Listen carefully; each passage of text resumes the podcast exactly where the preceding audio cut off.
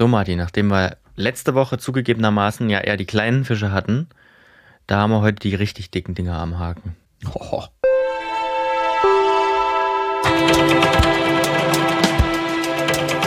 Uiuiui. Große Versprechen im Filmmagazin, große Versprechen. Können wir das überhaupt einhalten? Klar, immer. Klar. haben, wir, haben wir euch jemals enttäuscht? Also haben wir Das jemals nicht das gehalten, was wir euch versprochen Mhm. haben? Stimmt, gerade besonders im, im Intro. Ja. Äh, da gibt es immer äh, haargenau das, was wir äh, euch versprechen, gibt es dann auch am Ende im Podcast zu hören. Deswegen erstmal herzlich willkommen zum Filmmagazin. Nummer 158? Ja. 59? Habe ich das? 158, 158, Ja. sehr gut. laut interner Zählweise. Die ist ja auch nicht hundertprozentig korrekt, glaube ich. Jein, Ähm. kommt drauf an. Aber für uns ist sie korrekt. Also, Für uns ja, korrekt. wir haben bald, also ich sag mal, es dauert nicht mehr lang. Äh, dieses Jahr noch, nee, dieses Jahr schaffen wir es nicht mehr. Nächstes Jahr haben wir dann die 200, Mensch, das ist schon Nice. echt lange. Große, große Party. Ja. äh, laden wir euch alle dazu ein. Jetzt laden wir euch erstmal ein, äh, zu kommentieren zu dieser Folge und zur vergangenen Folge und zwar auf filmmagazin.audio oder bei Instagram. Das ist so das Beste. Ich glaube, ich es reicht, wenn wir die beiden Sachen ansagen oder nee, noch mit äh, mail at filmmagazin.audio als E-Mail-Möglichkeit. Ähm, dann diese drei Sachen, da könnt ihr uns am besten, ähm, am besten kontaktieren. Bitte alle anderen sozialen Netzwerke mehr oder weniger ignorieren. Die sind uncool. Die sind wir, dann uncool. auf, wir, hoff, wir hoffen darauf, dass bald ein neues vielleicht irgendwo aufploppt. Das ähm, cool das, ist dann. Das richtig cool ist. Also es wird dann wahrscheinlich wieder nicht, weil es dann irgendwann zu groß wird. Aber wenn dann irgendwann ein neues cooles Netzwerk kommt, dann sind wir auch da vielleicht Oder ein, öffn oder ein öffentlich-rechtliches Oh, ähm, ich war, ja. Netzwerk. Ja. Wäre auch mal was, äh, ist aber eine Wär andere was, Debatte, ja. glaube ich. Ist eine andere Debatte. Ja. Bis dahin bei Instagram sind wir gut erreichbar. und ähm, wir heißen Lukas, ich und du. Das bin, ich bin, glaube ich, ja, Martin. Martin, war's, genau. Ja. so steht's, ja. so steht's auf jeden Fall auf der Website. Ähm, muss man ja nochmal dazu sagen, wir haben ja immer ein paar neue Hörer pro Folge. Herzlich willkommen. Ähm, auch für neue Hörer müssen wir, glaube ich, äh, jetzt nochmal einen kurzen Hinweis zum Thema dieser Folge geben. Und Mhm. zwar äh, ist es so ein, ist es eine, irgendwie ein Zweiteiler geworden, weil wir haben vergangene Folge haben wir über Nebencharaktere und äh, unsere liebsten Nebencharaktere, bestimmte Nebencharakterstypen gesprochen, die vielleicht sogar in manchen, an manchen Positionen ähm, wichtiger sind als die Hauptcharaktere oder zumindest für den Fortgang der Geschichte nicht minder wichtig sind. Und dann haben wir uns diesmal gedacht, okay, dann machen wir doch jetzt mal echt mal Hauptcharaktere, weil passt so gut. Warum denn nicht? gut, ja. ja, und das ist ja sowieso, ähm, wir haben es ja auch immer in der Folge auch schon mal ein bisschen angesprochen, Ja. äh, weil du auch schon jetzt gesagt hast, die manchmal auch wichtiger oder zu kurzzeitig zumindest wichtiger sein können. Deswegen kommt man auch nicht drum herum, Ja. über die Hauptcharaktere zu sprechen. Also- ähm, deswegen passt das ganz, ganz gut. Ich erwarte von dir auf jeden Fall, ähm, erwarte ich jetzt ein paar Bösewichte auch, weil bei, in der vergangenen Folge hast du Mhm. dich ja mit Bösewichten Stimmt, zurückgehalten, weil du gesagt hast, nee, Mhm. Bösewichte sind für mich Hauptcharaktere. so. Wo ich dann Hm. tatsächlich jetzt gar keinen direkten, so viel kann ich schon verraten, keinen direkten Bösen. Also ich Aha. Habe einen, einen bösen Charakter habe ich mit, mit dabei. Ähm, der ist aber, der ist aber nicht, der ist eigentlich der Protagonist schon trotzdem. Okay. Ähm, Mhm. Deswegen habe ich jetzt mich nicht für ein, weil das weiß ich nicht, vielleicht, ja, weil das wäre auch noch irgendwie noch mal eine eigene Liste, die besten Bösewichte. Das machen wir mal noch, rede ich, das machen wir red mal ich mich so raus, aber du hast recht, eigentlich hätte ich wirklich noch einen Bösewicht. vielleicht fällt mir noch was aber noch zwischendurch ein. Äh, ähm, zumindest ich- coolen Bösewicht, ich- den ich ihr hab- nicht auf, auf dem Schirm habt. Ich habe ähm, auch nicht so wirklich einen Bösewicht. Okay, äh, wir, wir kommen trotzdem durch die Liste und machen einfach nochmal irgendwann die besten Bösewichte. Ist ja kein Problem, wir haben ja genug Zeit klar. bis zur Folge 200, dann müssen uns noch einige Themenideen einfallen. Übrigens, Themenideen könnt ihr uns auch gerne schicken. Aber jetzt ähm, fangen wir erstmal an. Ja, oder? Mhm. Klar. Ich würde sagen, ich fange dann diesmal, weil Yes. ich glaube, du hast beim letzten Mal äh, das erste Mal dann deinen Charakter vorgestellt. Ähm, ich habe es auch so ein bisschen gegliedert, Mhm. ähm, in quasi so Überkategorien und dann für mich den, den ich da gewählt habe, weil es bietet sich bei dir Thema auch sehr gut an. Witzig. Ich, beim, äh, beim letzten Mal haben wir das ja sozusagen, habe ich das ja gemacht. Ja. Und diesmal machen wir es umgekehrt, dann machst du das, weil ich Siehst du, muss es ehrlich sagen, un unabgesprochen. Äh, unabgesprochen, weil ich ha habe versucht, das in, ähm, in Überkategorien zu, zu, zu sortieren und mir ist es nicht so richtig gelungen.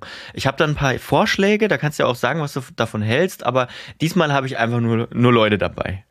Gut. Gut.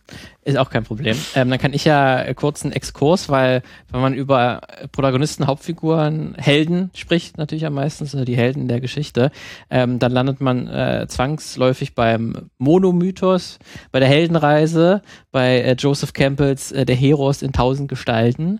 Ähm, der hat sich Fünf mal Akte. Äh, fünf Akte oder drei Akte.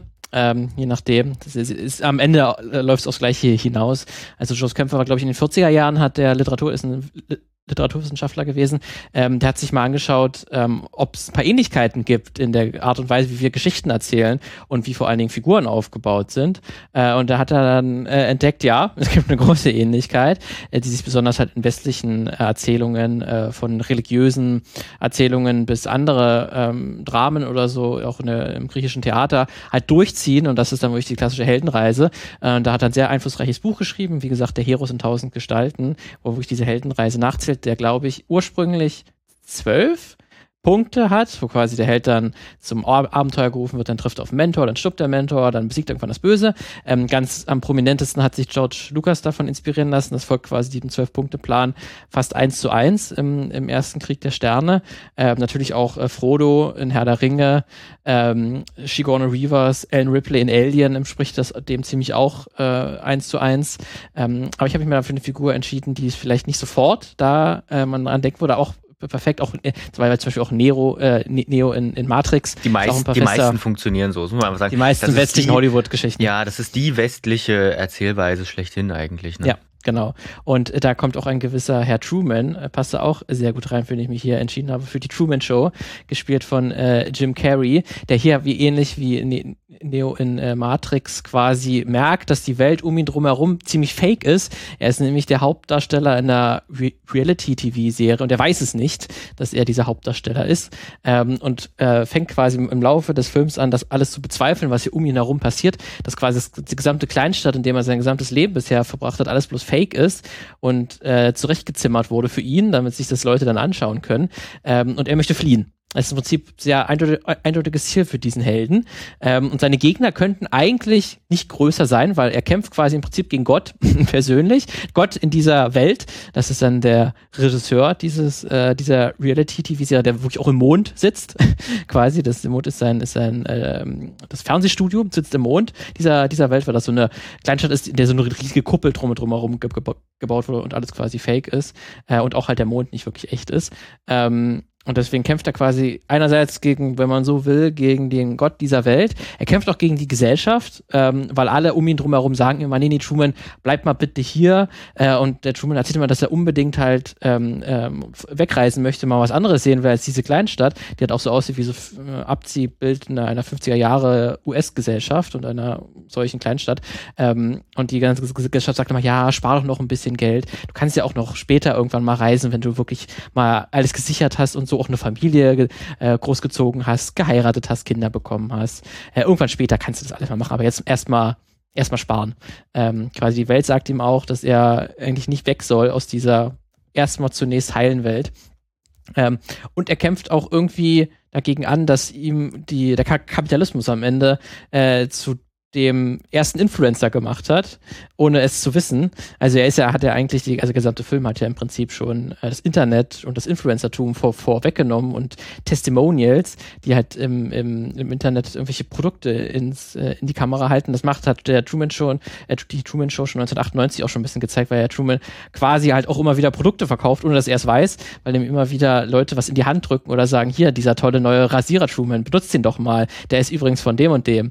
Ähm, und da dagegen kämpft er natürlich auch so ein bisschen an, gegen diese ganze konventionelle, konservative Art und Weise, Sachen zu verkaufen. Ähm, deswegen ist er im Prinzip auch ein Kampf um Freiheit und Emanzipation. Könnte es ein größeres Ziel geben? Ich glaube nicht. Ähm, das ist ja auch, was gerne mal äh, äh in vielen Filmen erzählt wird und hier nochmal auf eine ganz interessante Art und Weise, einen ganz in interessanten Twist.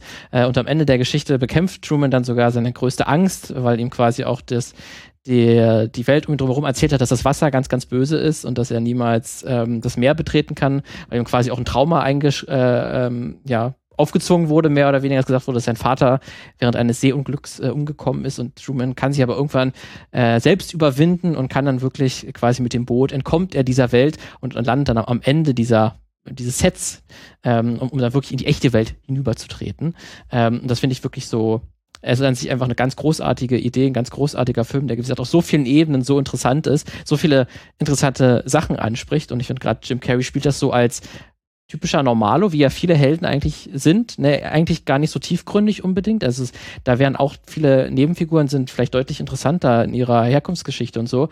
Ähm, da ist Truman eigentlich recht flach, wenn man das so will. Aber das sind ja, das hatten wir auch schon in der letzten Folge besprochen, auch typisches Muster von solchen typischen Heldenreisen, dass dann der Held eigentlich nicht das Interessanteste ist, aber er spielt das auch so irgendwie hinreißend, sympathisch. Ähm, und der spielt das auch mit so großer Klarheit, dass das so zwischen Drama, Comedy ähm, und eigentlich auch ein bisschen, ist eigentlich auch ein Horrorfilm, wenn man so will, weil er alles irgendwie drum fake ist und alle Leute ihm was Böses, eigentlich wirklich was Böses wollen, wenn du so willst.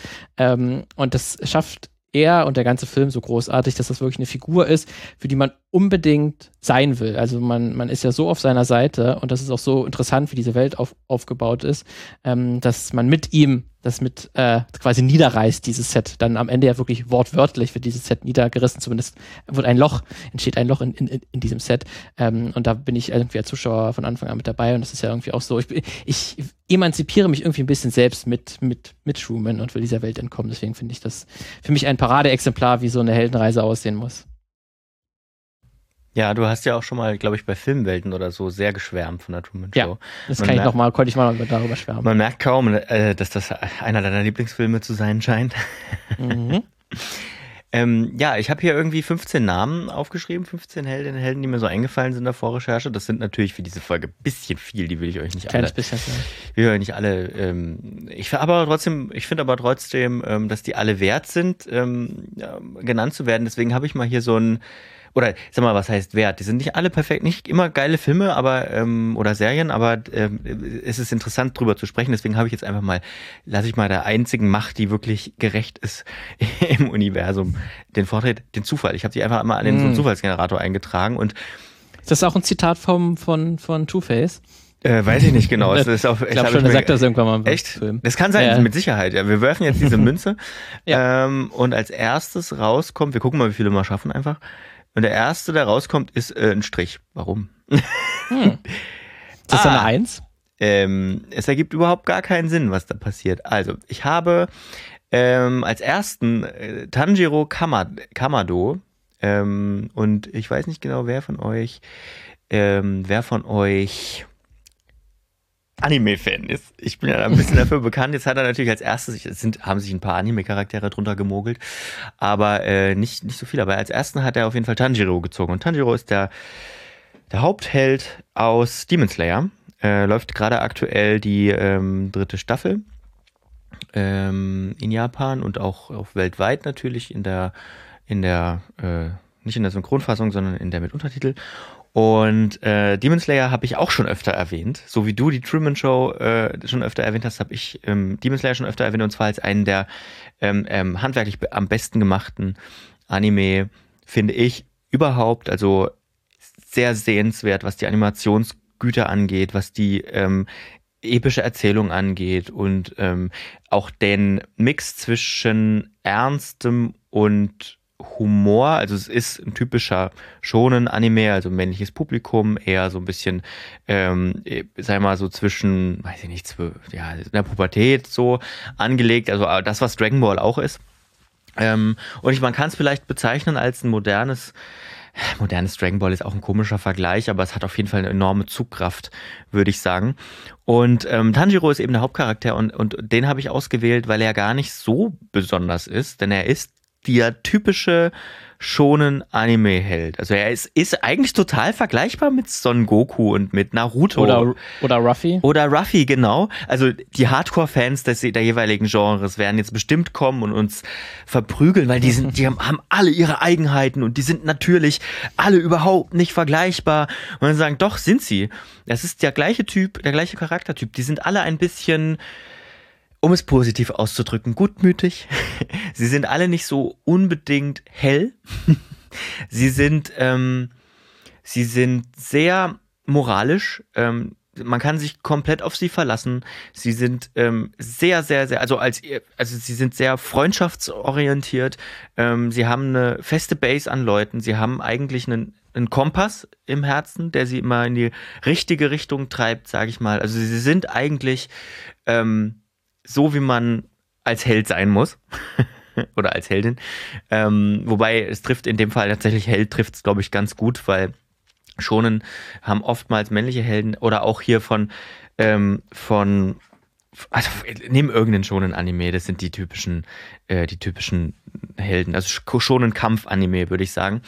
Äh, die sind, die sind alle, ja auch immer jung, oder? Ja, die sind, die, ja, ja, die sind alle immer relativ jung, also die sind alle so in diesem, auch in dem Alter, in dem man sich, mit dem man sich natürlich ähm, identifizieren soll. Ne? Äh, viele von denen gehen auch zur Schule, das trifft auf Tanjiro jetzt nicht zu. Er wird halt ein, äh, wird halt ein Demon Slayer, dann ähm, lernt natürlich auch, also schon auch irgendwie ein Schulpath, ne? Er ist so ein Nachwuchs-Demon Slayer, kann man es fast sagen. Ähm, aber ähm, ja, Naruto natürlich auch, ne, auf dem Weg zum großen Ninja, ähm, Son Goku zumindest bis er dann irgendwann in den Hintergrund tritt und erwachsen ist, auch auf dem Weg hin zum, zum, zum wichtigen Super Saiyajin, zum, zum Retter sozusagen, Tanjiro eben auf dem Weg zur Säule, zum, zum, zum, ähm, zum richtigen ähm, Demon Slayer. Und ähm, ja, und deswegen finde ich aber diese diese Figur so spannend, weil die funktioniert ja tatsächlich seit Jahrzehnten.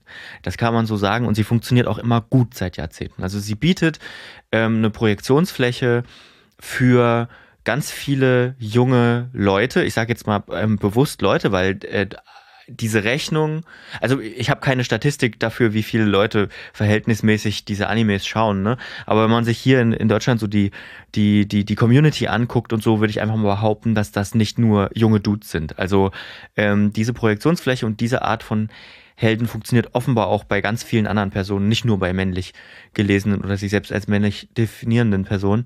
Ähm, wobei man auch fragen kann, kann man ist das, ist das nicht auch ein bisschen, er dreht das nicht alles immer in die gleiche Richtung? Ne? Natürlich gibt es auch ganz viele andere, vielleicht zieht der Zufallsgenerator ja nochmal jemand anderen ähm, aus dem Anime-Sektor, wo man vielleicht, wo, wo, wo das vielleicht mal ein bisschen gebrochen ist. Aber ähm, ich finde die trotzdem uninteressant. Die sind immer gleich. Sorry. Äh, aber man kann trotzdem um die drumrum tolle Geschichten mit tollen Nebencharakteren, ähm, mit tollen Welten erzählen. Äh, die stören dann einfach nicht. Weißt du, wie ich meine? Also die sind ja. immer eine sichere Bank. Das ist halt wie so eine Abkürzung, ne? Da muss ja. halt eine, äh, eine, eine, Serie oder ein Film muss, muss dann gar nicht mehr viel erklären, wenn er einfach so dieses, dieses Klischee, diese Hauptfigur einführt, dann hat man so viel mehr Zeit, äh, andere Sachen, sich auf andere Sachen zu konzentrieren. Dann kann man eben die Welt mehr vorstellen, dann kann man eben die ja. ne Nebenfiguren ein bisschen ja, genau. ausbauen. Dann kann man eben die Action ja. noch krasser gestalten, wenn man eben nicht noch irgendwie die Hauptfigur noch mal eine ganz andere Art und Weise findet, wie man das erzählt. Das ist auch cool, wenn man das auf jeden Fall macht. Aber ich kann auch verstehen, wenn man auf so gewisse äh, Tricks und Abkürzungen zurückgreift, wo, wo man so ein, zwei einfach kleine äh, Hinweise hinstreuen muss und dann weiß eigentlich jeder Bescheid, ah, okay, das ist so eine Figur, da muss jetzt nicht groß noch weiter was Genau, und, und das ist einfach, und das ist einfach ein ähm, wie soll ich sagen, das ist halt einfach ein Rezept, das funktioniert. Ne? Und ich glaube, weil du hattest vorhin ja die Heldenreise angesprochen, auch die Heldenreise ist einfach ein Rezept, auf das man sich verlassen kann. Also das muss man wirklich sagen. Ich habe ja mal ähm, längere Zeit für einen größeren True Crime Podcast Skripte geschrieben ähm, und das sind zwar natürlich, das sind Rechercheergebnisse, ne? da, da kann man, hat man nicht viel Flexibilität, was die, äh, was die Fakten angeht. Logischerweise ist auch gut so, ähm, wenn man journalistisch erzählt, aber du hast natürlich ähm, freie Hand, wenn du es transparent machst, wie du das erzählst. Und wenn man sich da, und das habe ich auch gemacht, wenn man sich dort diese Aktstruktur nimmt und auch so ein bisschen eine Heldenreise nimmt, ne? in dem Fall sind die, ist, ist die, die sind die Heldinnen meistens dann die Ermittler ne? oder das Ermittlungsteam. Ähm, oder eben äh, kann man auch machen, der Hörende selbst, der dann sozusagen diese Stages durchläuft, äh, das funktioniert.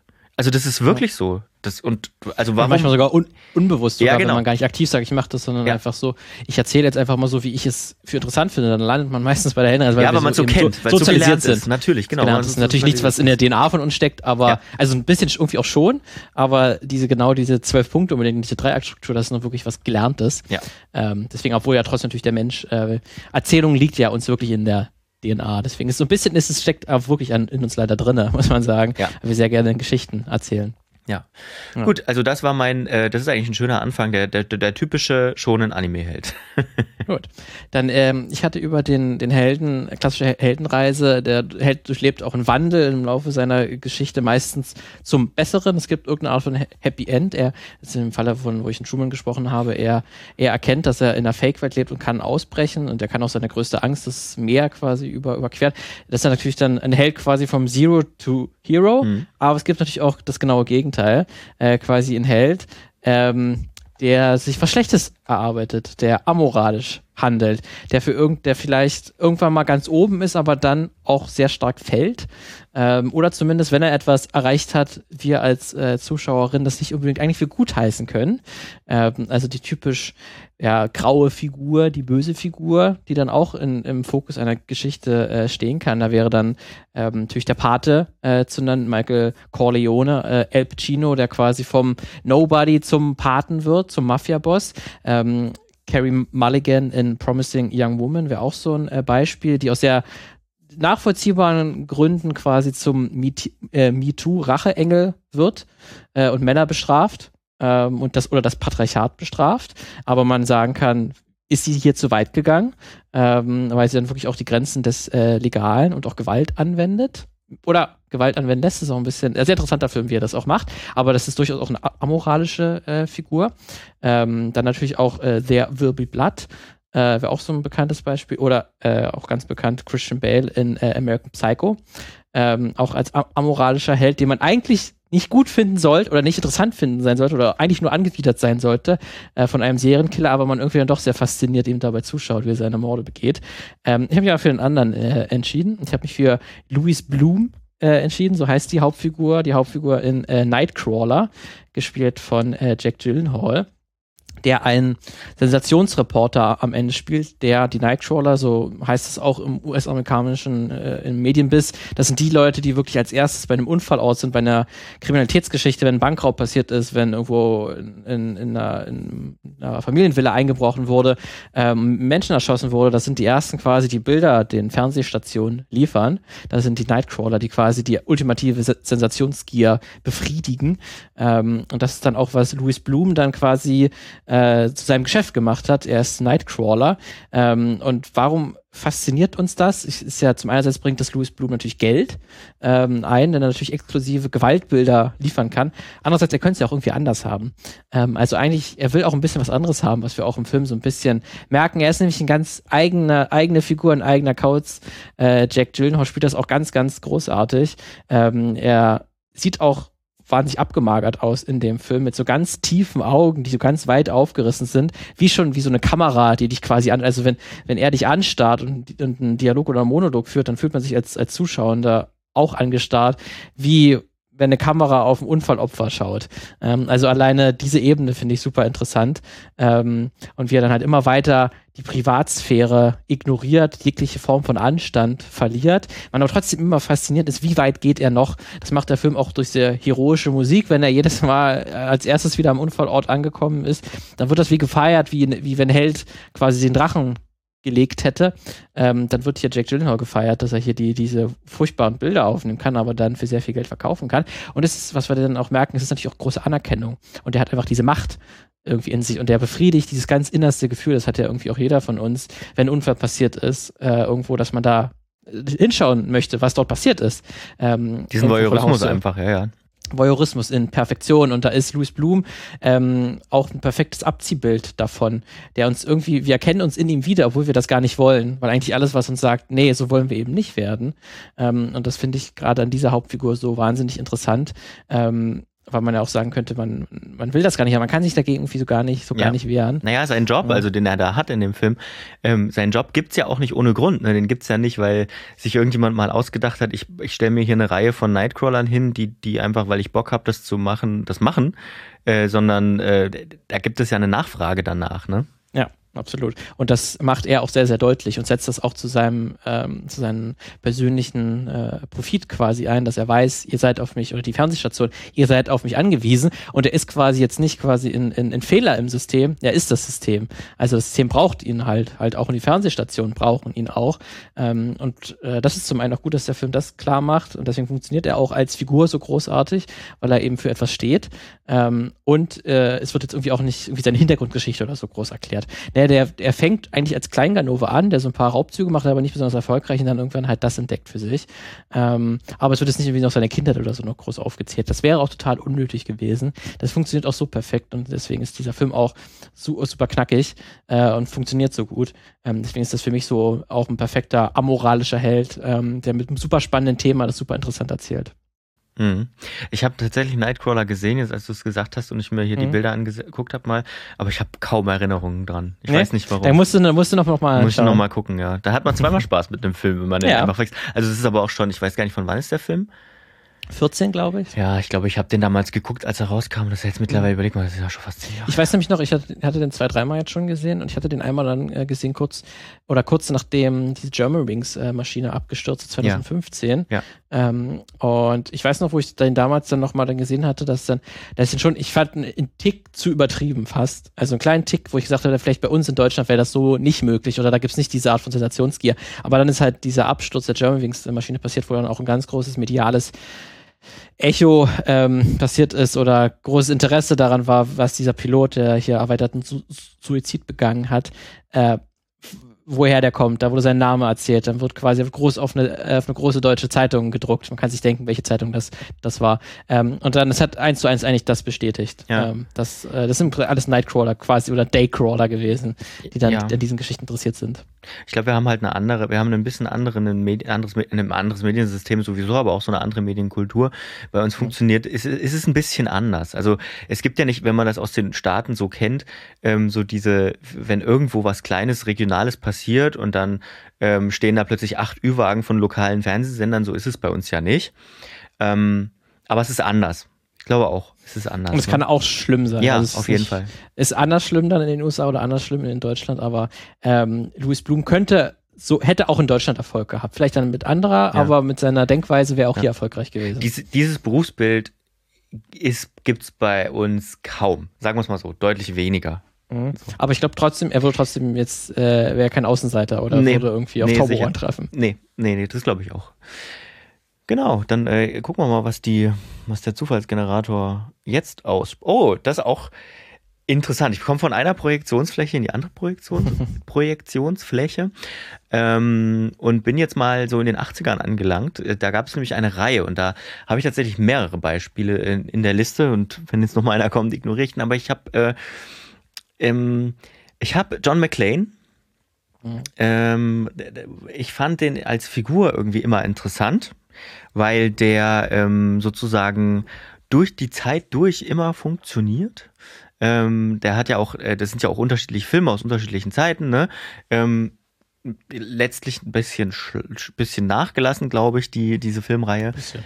Minimal. Aber ähm, ich fand da spannend, äh, mehrere Sachen finde ich daran spannend. Erstmal natürlich dieses 80er-Jahre-Ding, ne? man hat diesen, man baut diesen männlichen Actionhelden-Typen auf, der dann, die dann sozusagen, sozusagen ihr Klassentreffen bei Expendables feiern, kann man sagen. Also all diese kann man genau in diese Liste reinlegen, ne? Und zwar all ihre Figuren. Also Schwarzenegger, ne? Ob das nun ein Gut, Terminator ist nochmal ein bisschen anders interessanter, aber Schwarzenegger mit seinen Figuren. Ob das ähm, heute auch Jason Statham mm, ist, aber, aber es hat trotzdem kaum jemand von denen geschafft, finde ich, ne? Außer jetzt ähm, vielleicht noch, noch ein, vielleicht noch ein ähm, Rambo, aber erst ab Teil 2, den habe ich nochmal separat auf der Liste, vielleicht kommt er noch, weil den finde ich wieder ganz anders. Der ist nämlich im, also ab Teil 2 ist er genau das. Teil 1 nochmal ganz anders Ja. bei, bei Rambo, ähm, was ihn nochmal besonders interessant macht. Aber es hat kaum jemand geschafft, finde ich, ähm, so, ein, ähm, so eine starke Figur zu sein, an einen Schauspieler gebunden zu sein ähm, und trotzdem dieser Actionheld zu sein. Weißt du, bei allen anderen ist es so, ja, das ist ein, das ist ein, weiß ich nicht, ein Jean-Claude Van Damme-Film. So, oder das ist ein Schwarzenegger. Und im Prinzip spielen die die ähnlichen Rollen, ne, die acht, den 80er-Jahre-Helden nur mit an, in anderen, mit anderen Perso Personen, mit anderen Figuren. Und John McClane ist aber jemand, der sich irgendwie gehalten hat. Den kennt man auch ohne unbedingt sagen zu müssen, wer der Schauspieler ist, ne? Ähm, das fand Obwohl ich, schon sehr synonym mit Bruce Willis, glaube ich. es ist schon sehr synonym mit Bruce Willis, aber Bruce Willis hat ja durchaus auch andere gespielt. Ne? Die, die auch so Abziehbilder von John McClane waren, aber John McClane ist schon eine feste Figur. Das fand ich immer spannend ähm, und trotzdem auch irgendwie unspannend. Also es ödet einen auch irgendwie dann an. Und ich finde, da, dafür ist John McClane auch eine gute Symbolfigur. Der war einfach auserzählt. Der hat zwei, drei Filme lang gut funktioniert. Vielleicht noch im vierten dann mit diesem ganzen Digitalen, da hat er auch nochmal was ausgesagt. Das war nämlich dann wirklich der, ich sag mal, der Boomer, der dann jetzt auf die ganzen neuen Technik, Techniksachen und dann ein paar coole Sprüche loslässt, was jetzt für no offense, aber für mit 50er irgendwie eine, eine, vielleicht einen Wiedererkennungswert hat, so. Aber dann war es auch zu Ende. Hatte seine ja. Zeit und zwar in den 80ern.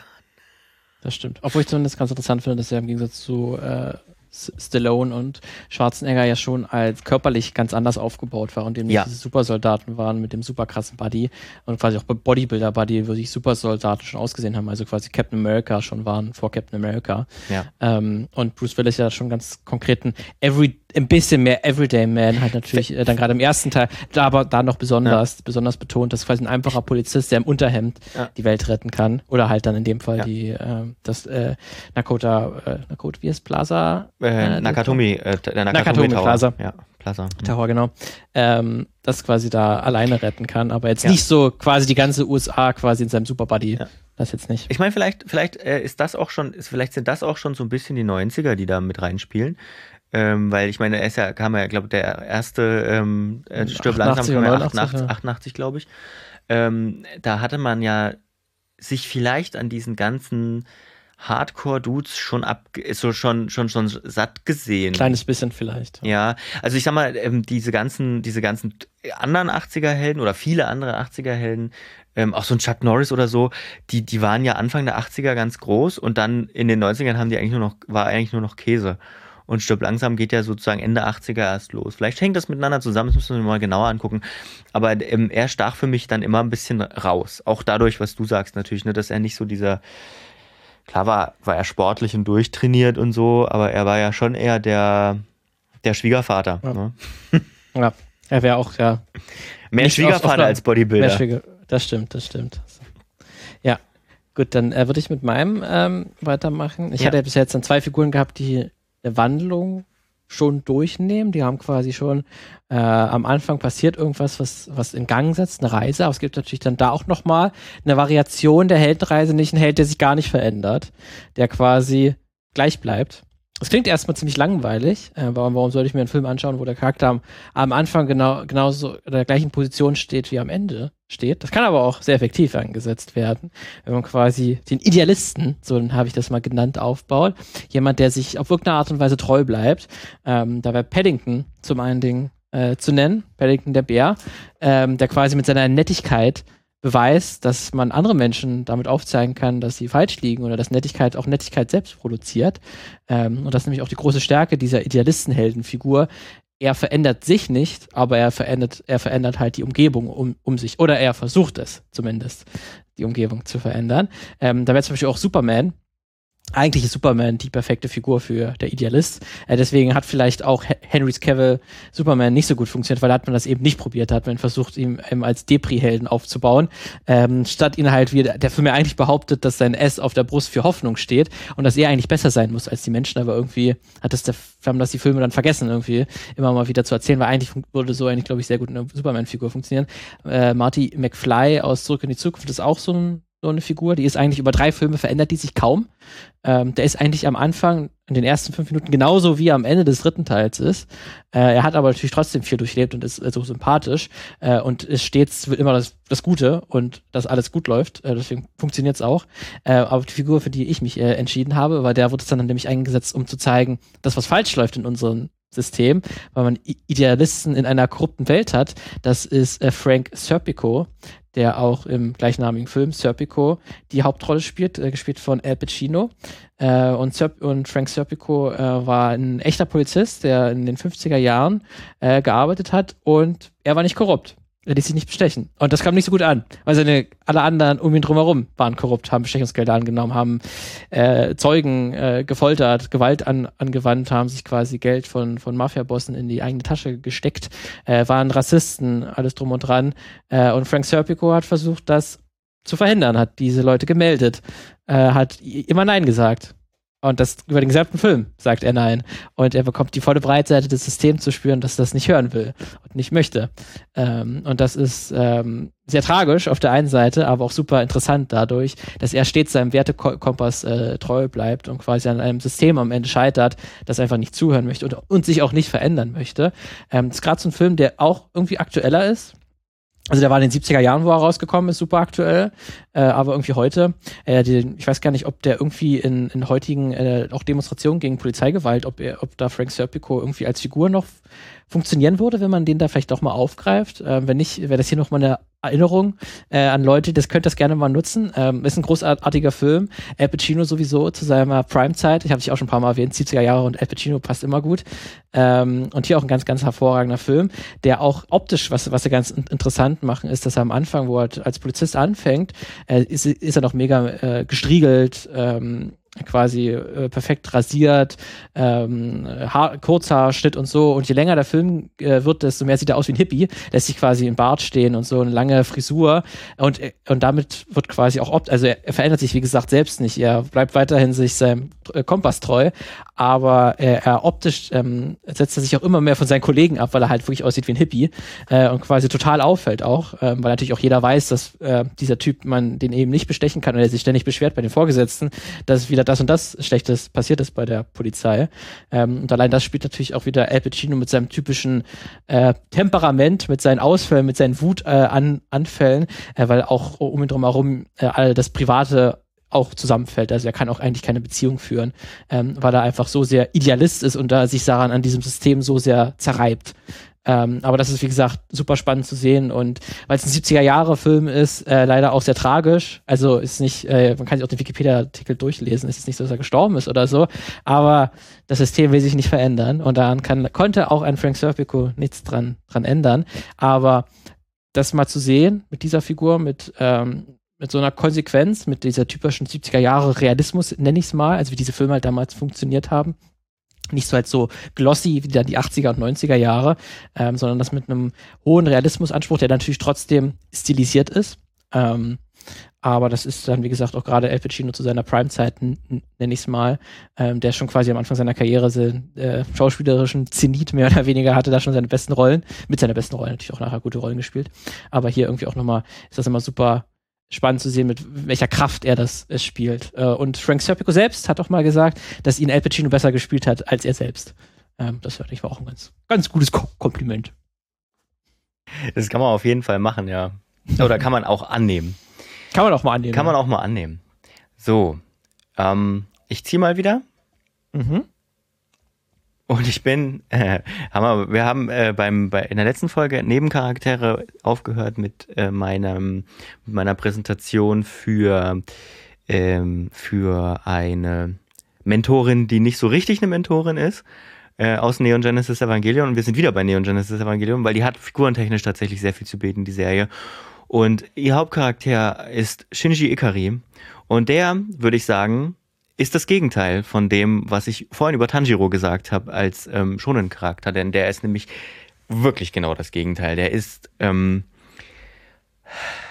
anstrengend, der ist unentschlossen, der ist traumatisiert, der ist man, es fällt bei, bei seinen Handlungen, die er manchmal macht, fällt es einem sehr schwer, ihn zu mögen. Er geht einem richtig auf den Nerv. Irgendwann geht er einfach einem richtig auf den Nerv einfach. Ähm, er ist eigentlich das Gegenteil von einem Hauptcharakter, mit dem man sich gerne identifiziert. Er und trotzdem auch, würde ich er tut auch anderen, er tut ja auch anderen tut, ja. physische Gewalt an, äh, äh, psychische, psychische Gewalt, Gewalt ja. Und ja. aber genau wegen all dieser Eigenschaften ist er näher an einem echten Menschen dran als diese anderen Projektionsflächen, in denen man sich gerne sieht. So, also ähm, vielleicht hat es auch damit zu tun, dass man an bestimmten negativen Eigenschaften von Shinji Ikari vielleicht auch eigenen Fehler entdeckt, vielleicht auch in der Vergangenheit eigene Sachen entdeckt, die man mal genauso gemacht hat oder wo man ähnlich gehandelt hat, für die man sich dann schämt. Deswegen mag man Shinji nicht. Ähm, also ich glaube, er ist näher an einem echten Menschen dran als ähm, ja äh, als, als die anderen. Und auch deswegen ist er eine sehr, sehr interessante Hauptfigur, muss man wirklich sagen. Ähm, auch wenn es, wenn es mir immer wieder, also ich habe die Serie ja schon öfter gesehen, ähm, wenn es mir, wenn es mir immer wieder auf den Keks geht, ihn, ihn mhm. zu sehen und seine Entscheidungen mitzuerleben. Und ich denke mir jedes Mal so, oh nee, wieso?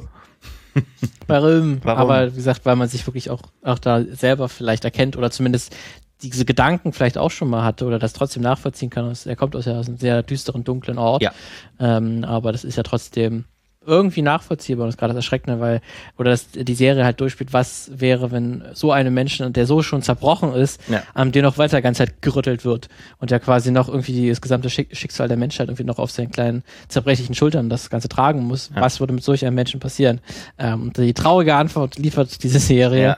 Ähm, gerade das macht es natürlich auch so großartig. Auf jeden Fall. Genau. Also Shinji kann man, wollte ich nicht unerwähnt lassen. Also war ja jetzt auch irgendwie Zufall, aber ein schöner Zufall. So, dann, äh, wir haben jetzt viel über, über Heldenreisen äh, gesprochen und äh, wie wir am besten häufig äh, Geschichten erzählen. Es muss aber natürlich noch andere Wege geben, wie wir Geschichten erzählen können. Und da gab es schon äh, genügend schlaue Leute, die das auch schon festgestellt haben und mal Alternativen vorgeschlagen haben. Und eine der bekanntesten äh, Theorien, wie man auch eine Geschichte erzählen kann, ohne der klassischen Heldenreise ähm, zu folgen. Die hat Ursula Le Guin äh, mal aufgestellt, auch eine Literaturwissenschaftlerin unter anderem gewesen. Ähm, und sie hat auch mal explizit dann die Heldinnenreise aufgestellt.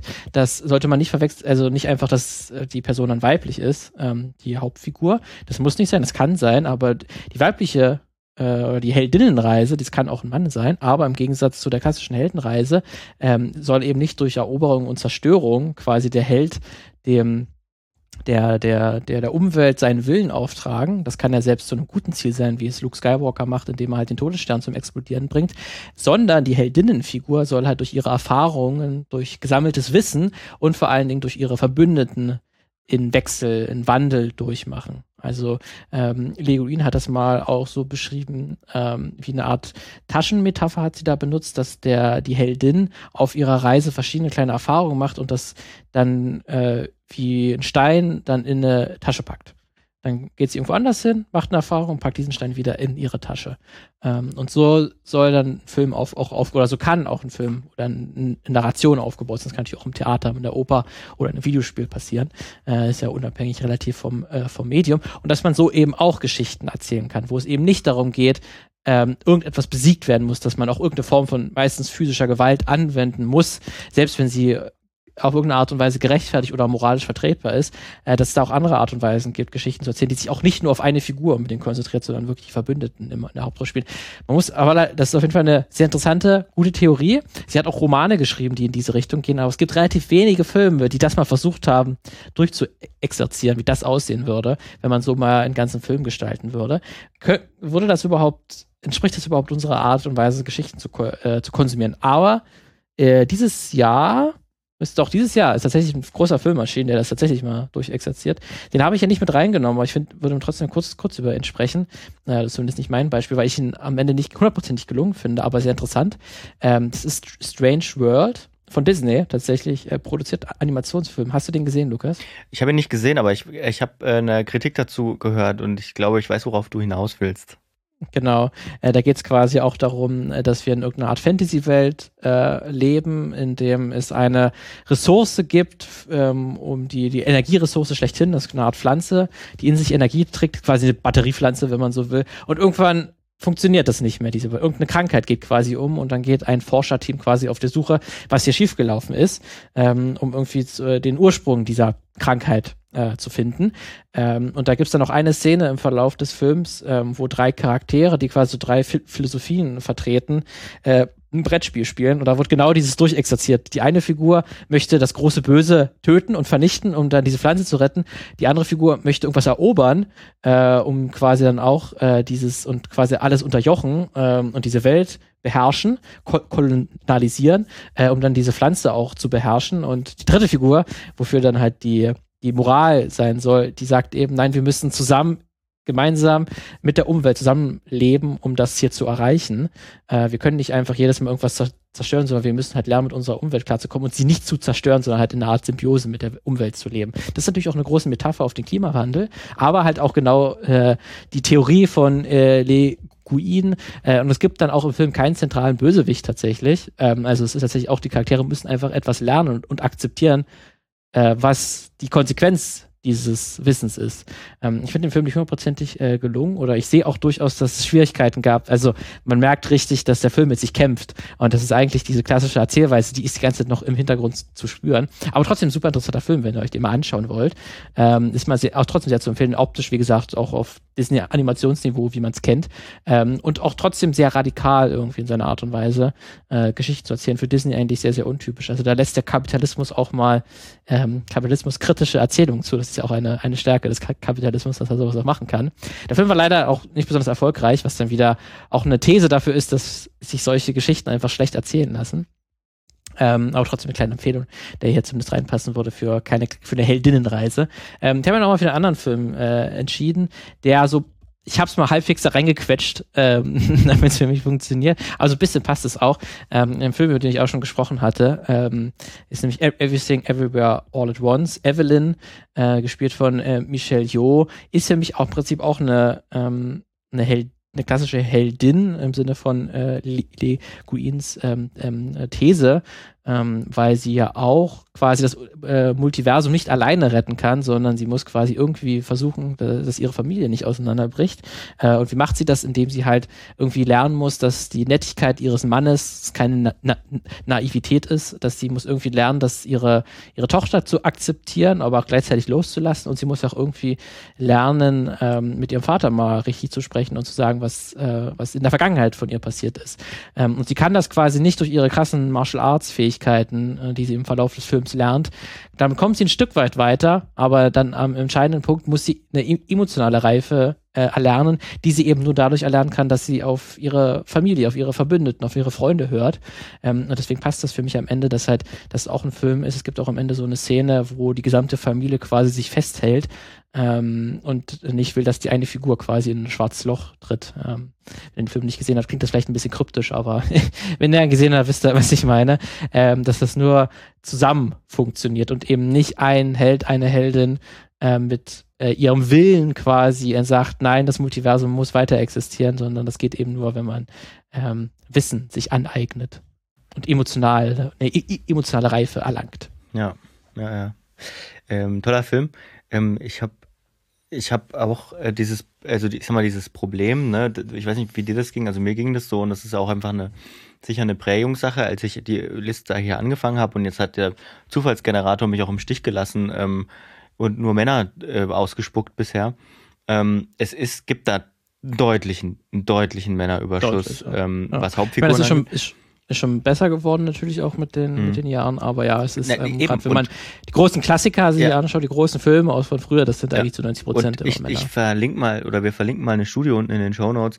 Äh, 2021 hat sich das, ähm, hat sich das mal jemand angeschaut, ähm, das Center for the Study of Women in Television and Film, wie viele Hauptrollen eigentlich ähm, in US-Filmen ähm, ja, von, also von Frauen besetzt werden, wie viele Hauptrollen und das ist, ist nur ein Drittel.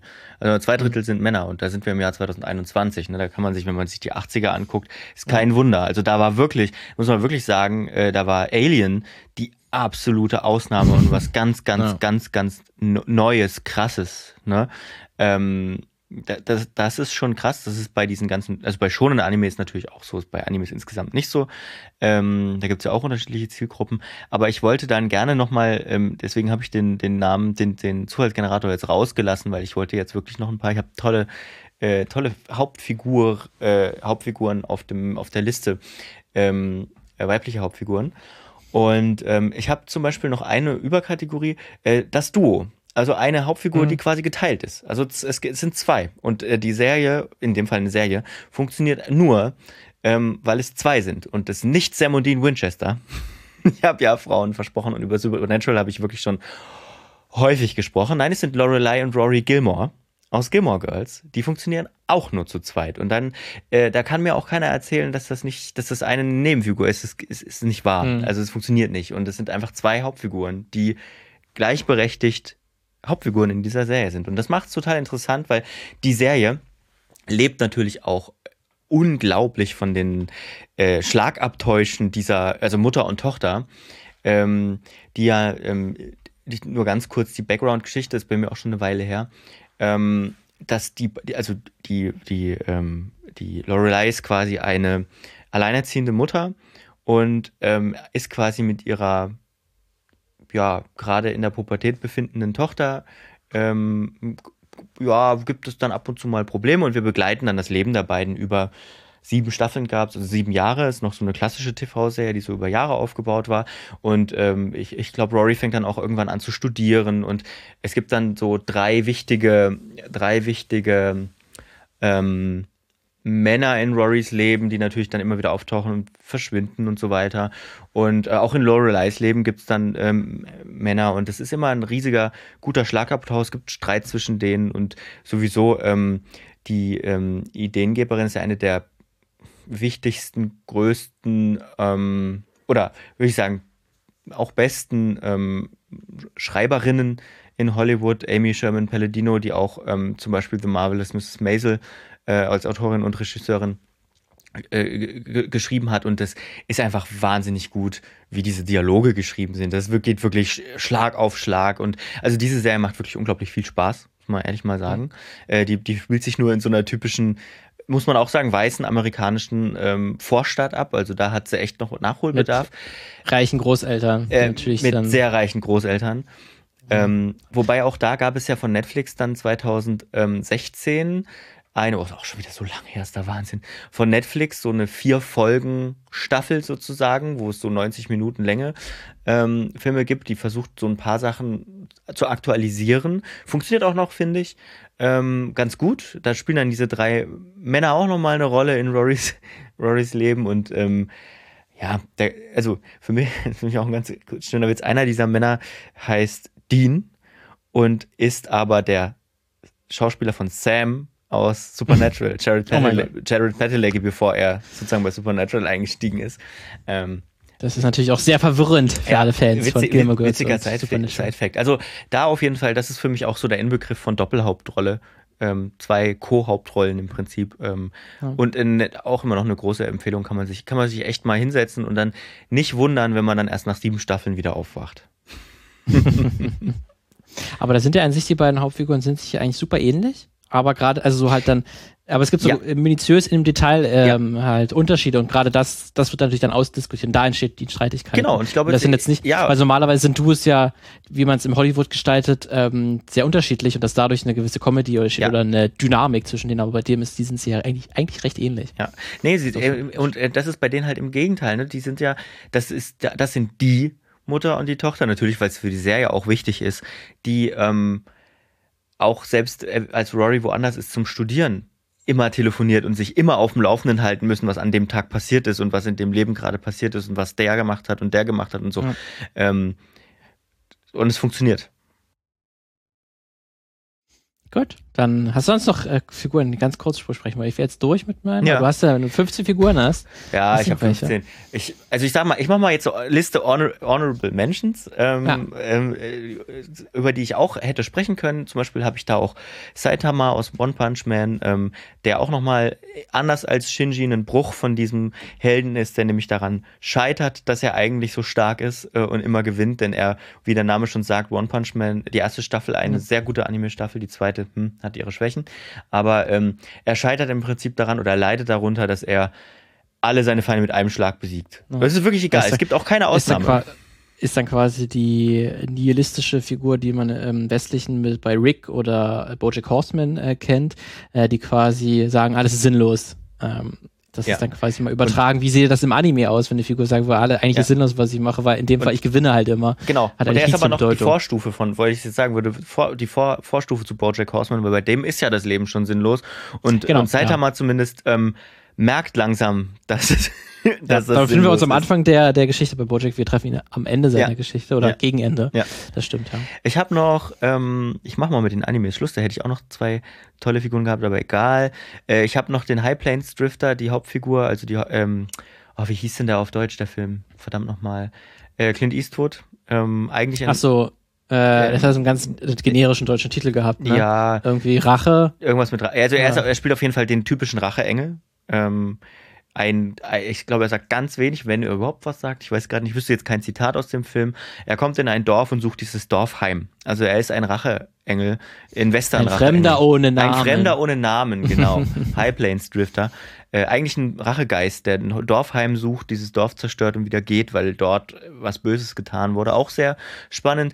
Ähm, ich habe noch ähm, Tony Stark, weil den hätte ich gerne als Beispiel für, ähm, wie man eine, eine Figur entwickelt und die dann in diversen Filmen und in einem ganzen riesigen Genre weiterführt und äh, der dann mhm. auch wenig erklärungsbedürftig ist, fand ich auch sehr interessant.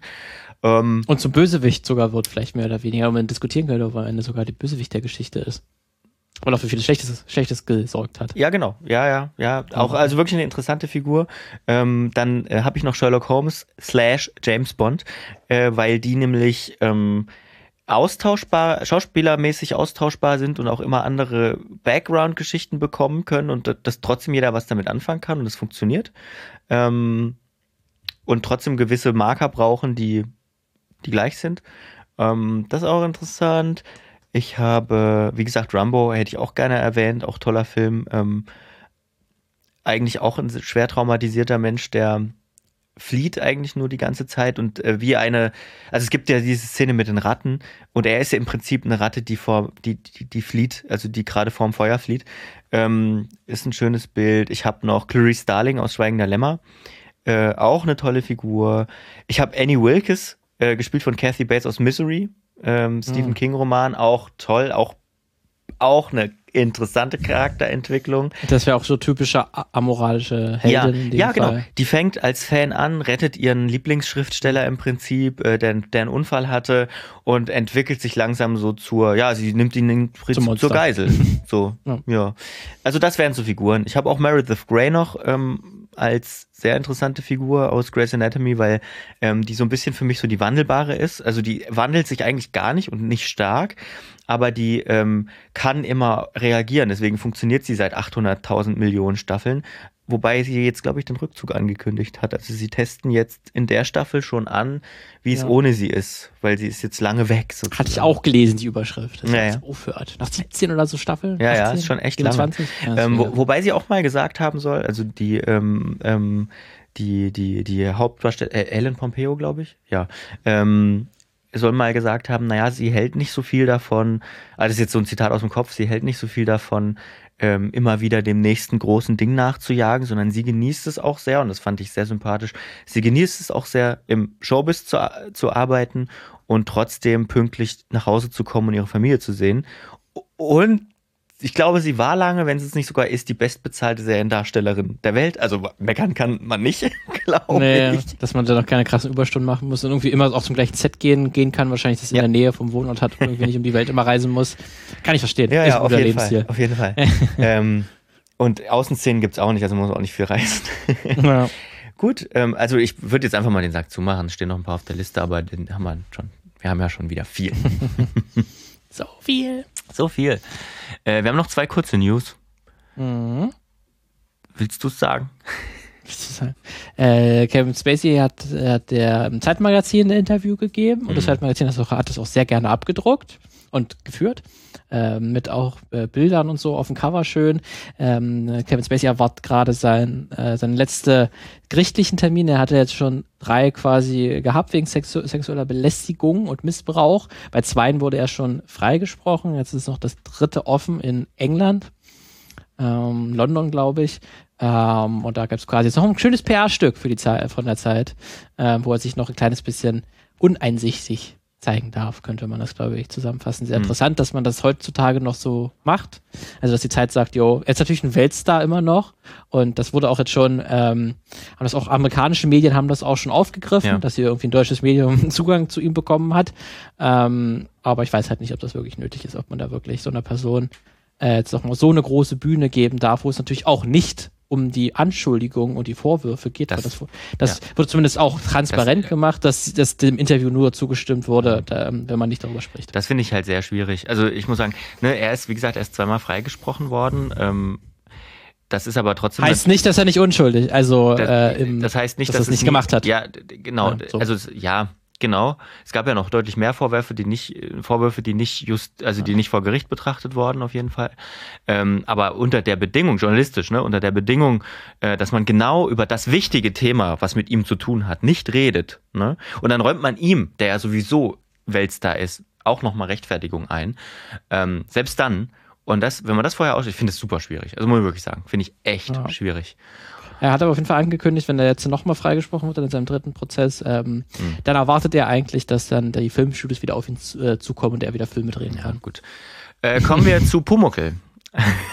Pumuckel. Pumuckel finde ich irgendwie das schönere Thema, auch wenn ich noch nicht ganz weiß, was ich für eine Meldung halten soll. Äh, da kommt jetzt äh, bald, äh, im, am 24. Juni auf dem Kinderfilmfest in München, findet die Premiere von äh, Pumuckl statt. Es gibt eine Neuverfilmung mhm. der Pumuckl-Serie mit dem neuen Meister Eder tatsächlich, der, der in der Geschichte der Neffe, glaube ich, ist, oder irgendwie der Sohn ähm, vom, vom echten oder vom originalen Meister Eder. Ja. Ähm, aber auch Pumuckl tritt natürlich wieder auf. Ähm, aber seine Synchron, was das Problem ist, seine Synchronstimme, die ist schon äh, vor einigen Jahrzehnten verstorben. Ich glaube schon Anfang der 2000er. Ähm, was hat man gemacht? Ähm, es wird äh, zwei Tonspuren geben, die hm. sich ähm, Leute dann, die das Ganze auf RTL Plus sich anschauen, also den Streaming-Anbieter von äh, RTL ähm, mal gucken, wie sie es dann im Fernsehen machen. Da gibt's so, dann wird sich entschieden für ein, eine Variante. Äh, bei RT Plus, wie gesagt, die Wahl zwischen zwei. Und das ist einerseits die neue Synchronstimme. Äh, das ist Maximilian äh, Schaffrott. Ähm, der wird Pumucke sprechen. Aber es wird auch eine zweite Variante geben, wo die Stimme von äh, Maximilian Schaffrott mit Hilfe von KI-Technologie so verändert wird, dass es wie der Original Pumucke-Sprecher klingt. Also es wird, wie gesagt, nicht hundertprozentig KI generiert sein, diese Stimme, sondern die ist verändert die Stimme äh, des Synchronsprechers durch eine KI angepasst, ähm, damit sie wie das Original klingen soll. Wir haben ja schon, ähm, haben ja schon eine KI-Folge gemacht, da haben wir das auch angerissen, ähm, auch so ein paar moralische Diskussionen, da könnt ihr gerne mal reinhören. Sollen wir jetzt nicht alles wiederholen, ähm, ist nicht ganz einfach alles. Ich weiß nicht, wie findest du das? Pumuckl hat zu mir sehr, hat bei mir sehr zu einem Teil von der Kindheit gehört. Ich finde es ehrlich gesagt schwierig, das jetzt neu aufzulegen. Habe da Mixed Feelings, auch wenn es natürlich vollkommen in Ordnung ist ähm, das zu machen. Aber Meister Eder war immer mein Opa. Ich, also ich kann, ich kann es mir nicht vorstellen. Ähm, aber es ist dann einfach für eine neue, neue Generation. Ja, das ja, das ist ja auch in Ordnung. Ne? Die, die gezeichnete Version ähm, vom Bayerischen Rundfunk ähm, immer toll. Auch dieses, dieses Sound, wenn er sich unsichtbar macht oder ja. Pumuckl oder sie, ich weiß es gar nicht. Ähm, ähm, und und also, obwohl der Pumuckl, es ist der Pumuckl. ähm, ja, weiß ich nicht. Also an der Stelle vielleicht, also ich sag mal so, die letzte, der letzte Neuaufgriff, den, den ich von RTL gesehen habe, auf RTL 2 X-Factor, das Unfassbare mit Jonathan Frakes, war ein richtiger Reinfall. Ich hoffe, mhm. also das wünsche ich dem Pumuckel nicht. Ähm, bis dahin muss ich mal kurz hier die journalistische Distanz verlassen und ähm, mal schamlose Werbung für meinen Arbeitgeber machen. Oder also nicht direkt meinen Arbeitgeber, aber für die ARD machen. Ähm, in der ARD-Audiothek gibt es die alten Pumuckl-Versionen als Hörspiel. Ist sehr toll. Auch nicht schlecht. Ist sehr toll. Hör, hör, ich manchmal, hör ich manchmal sehr gerne. Aber wie findest du es, dass jetzt halt hier durch KI-Unterstützung äh, die Originalstimme irgendwie reproduziert wird? Wie es am Ende klingt, wissen wir jetzt noch nicht, aber wird wahrscheinlich schon funktionieren. Sicherlich. Aber ich finde es ich find's schwierig. Also gerade weil die äh, Person, äh, die, die ja gestorben ist, die die Synchronstimme war, eben klar, ne, sicherlich ist das rechtlich safe. Ähm, sonst würden sie es nicht machen, das werden sie geprüft haben vorher. Ja. Aber die Frage ist, ist das Recht schon auf dem aktuellen Stand, ne, was KI, Recht entwickelt sich ja auch weiter. Ne? Und wenn jetzt ja. KI dazu kommt, dann würden, werden sich einige rechtliche Fragen ergeben, die noch geklärt werden müssen.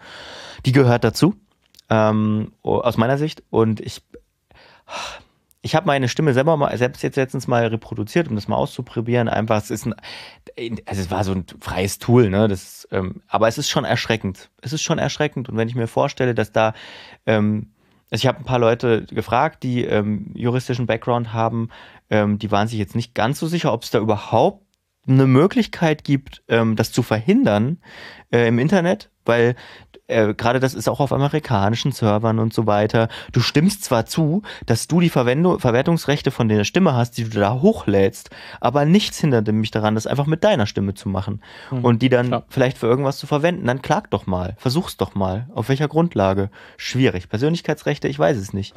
Äh, Urheberrecht trifft, glaube ich, nicht zu, weil die Stimme an sich keinen in dem Sinne der Urheberrechte ein schützenswertes Gutes, weil da ist keine, also keine Schaffensleistung, keine äh, dahinter irgendwie. Super schwierig. Ähm, ich finde es komisch. Ich finde es hat einen Beigeschmack. Ich finde, man hätte auch einfach sagen können, wir machen einen Neustart und das machen wir mit einer neuen Stimme. So. Ist, es ja auch. Ja, aber toll, aber dann trotzdem. Jetzt ist, klar, jetzt ist es jetzt äh, ist natürlich dann der Einstieg und irgendwann ist das vielleicht ganz ganz weg. Ähm, ist dann vor allen Dingen, äh, was ich dann äh, befürchte, dass natürlich damit dann man keine Profis mehr unbedingt engagieren muss. Na Zumindest denkt man das. Äh, und um die schlechter zu bezahlen. Oder halt eben die, die man hat, die kann man sagen, hier, du musst dich jetzt eh nicht so sehr anstrengen mit deiner Stimme, du kannst, wir ja. können das alles in kürzerer Zeit aufnehmen, ja. was im Prinzip heißt, du kriegst weniger Kohle von uns. Äh, und eigentlich ist es dann nur natürlich ein Mittel, um irgendwie die Kosten zu drücken und eh schon eine Branche, die sowieso jetzt nicht viel verdient, die aber übelst wichtig ist, ähm, hier weiter äh, zu entmachten. Ähm, am Ende mal gucken, ähm, ob wirklich dann die Technik das überhaupt halten kann. Äh, bin ich immer auch noch fraglich, ob das dann wirklich effizienzsteigernd ist, ja. weil es ja trotzdem viel Arbeit erfordert, dass da sich jemand nochmal hinsetzt. Äh, man kann nicht mhm. einfach einen Zauberknopf drücken und die KI macht auf einmal aus der tiefen Stimme eine ganz hohe Stimme. Ja. Ähm, da gehört ein bisschen mehr dazu. Ähm, keine Ahnung, kann natürlich sein, dass es irgendwann dann so einfach ja. ist. Ähm, aber trotzdem ähm, also ich muss dann immer auch Leute geben, die es dann machen. Ich verstehe total die, ähm, die, die Sorge der Sprecherinnen und Sprecher, ne? weil ähm, ich war letztens auf den Medientagen hier in Mitteldeutschland, also großes, eigentlich bei uns das größte Medienbranchentreffen und mit, mit Panels und Diskussionen und so weiter. Und da ging es auch dann äh, um KI und auf dem Panel, auf der Bühne saß ein Vertreter von einer großen Privatradiokette.